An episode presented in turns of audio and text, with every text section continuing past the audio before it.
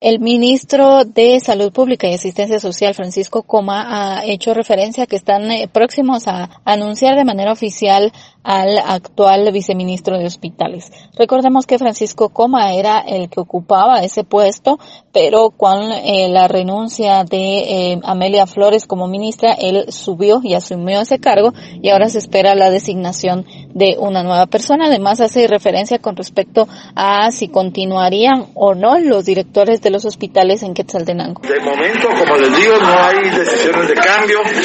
Está asumiendo eh, un nuevo viceministro de hospitales con el cual yo estaba trabajando y evaluando. Yo conocía claramente ese viceministerio y entonces hay mucho trabajo por hacer. Eh, tengan paciencia. Ortega eh, fue un fuerte candidato.